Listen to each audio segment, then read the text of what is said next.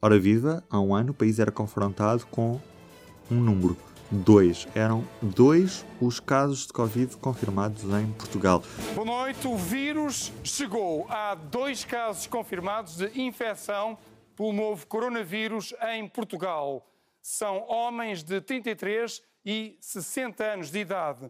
Estão em isolamento nos hospitais de Santo António e de São João, no Porto. Hoje, passa precisamente um ano dessa data, vamos olhar para outros números para além da pandemia. Falamos com o Rui Barros, que nesta terça-feira nos traz 12 números que mostram como o país mudou num ano. Viva Rui! Tudo bem? Tudo. Basicamente a lógica foi tentar ir buscar alguns números para além daqueles números que já estamos fartos de, de ver todos os dias, percebes? Ou seja, uhum. uh, fugir um bocadinho aos, aos, números de casos e tudo mais e tentar fazer aqui um, um, resumo com 12 números que mostram um bocadinho o que é que mudou num ano num país, não é? Que, que, não foi normal, num ano, não foi um ano normal, não é? Foi um ano completamente diferente. Uh, e alguns destes números que destacam um bocadinho essa, essas mudanças. Ok, então vamos destacar aqui alguns números. Começas com menos 28%. Que número é este? O que é que diminuiu menos 28% no, no ano passado? foi a, redução da concentração de dióxido de azoto na, na Avenida da Liberdade, que é, segundo a Associação Ambientalista Zero, uma daquelas que tem os piores valores de concentração de alguns poluentes, e em 2000 e 2020 vimos uma redução de, à volta de 28% da concentração deste, deste poluente, que está associado ao tráfego automóvel, passou de 54,6 microgramas por metro cúbico para 39,6. Portanto, vemos aqui efetivamente uma, uma redução de, deste poluente, não é? Um, neste caso em concreto na na Avenida da Liberdade, mas que, mas que acaba por ser um bocadinho representativo do que é que acabou por acontecer em muitas cidades portuguesas, não é? Uhum.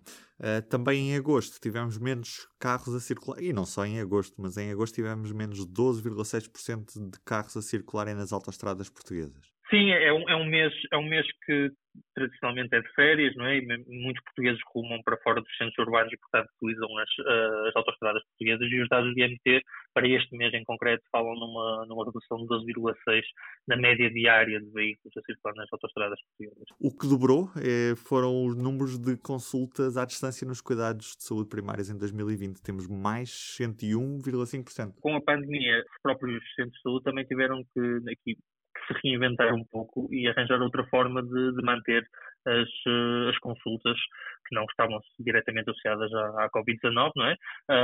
mas de alguma forma proteger é, os utentes do centro de saúde sem, sem fazer com que, com que as pessoas não tenham consultas, não é? E, portanto, um dos recursos que foi muito utilizado foi a telemedicina ou a consulta à distância, não é? Uh, que viu aqui um crescimento, um crescimento brutal na ordem do, dos 101%, mais que duplicou o número de consultas à distância que tínhamos ainda, que, que, que o país fazia em 2019 e que em 2020 passou, passou a fazer. Quando estamos a falar em consumos culturais, temos tendências muito, muito diversas. Por exemplo, no Spotify temos um crescimento do número de reproduções das músicas mais ouvidas. Nos livros temos uma queda. Sim, temos uma quebra, quebra de 18% no número de, de livros vendidos em Portugal uh, em 2020, de acordo com os dados da GFK, mas no polo oposto, quer dizer, e aqui as coisas não podem ser colocadas uh, bem assim, em, em, comparação, mas também tivemos um aumento interessante no número de reproduções de música no, no Spotify, que era um valor que eu até uh, imaginei que tivesse diminuído, porque, uh, quer dizer, as pessoas, as, como o número de deslocações também diminuiu e as pessoas normalmente usam o, não é, o tempo no comboio para, para ouvir música, para, não é, para, para fazerem esta, este género de atividades, mas uhum. tivemos um aumento do número de reproduções, um, o que provavelmente pode ser aqui explicado pelo facto das pessoas estarem em teletrabalho e, portanto, não haver problema em manter a música ligada sem incomodar o colega, o colega do lado, não é? Depois, os outros números que as pessoas já estão muito habituadas a ouvir, porque os temos dado todos os dias são os números dos contágios no, de, de, coronavírus. Há um ano não tínhamos ninguém em Portugal. Ontem foi atingida a marca de, de 804.956 pessoas com Covid-19 confirmadas em, em Portugal e morreram no total nestes meses todos, neste ano de pandemia, 16.351 pessoas. Estamos a falar da quase totalidade da população do Conselho da Lausanne, no distrito de Coimbra, ou mais do que os 15.873 habitantes de Caminha, em Viana do Castelo. São números que, obviamente, lamentamos.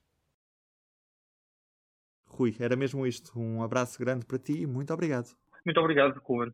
Grande abraço. Grande Um abraço. abraço. Obrigado, Tchau, tchau, tchau, tchau, tchau.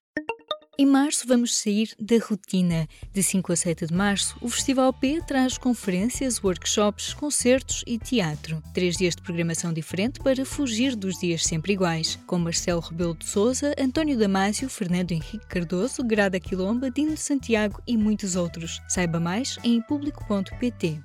Pronto, e do P24 é tudo por hoje. Eu sou o Ruben Martins. Amanhã estou de volta para mais um P24. O público fica no ouvido.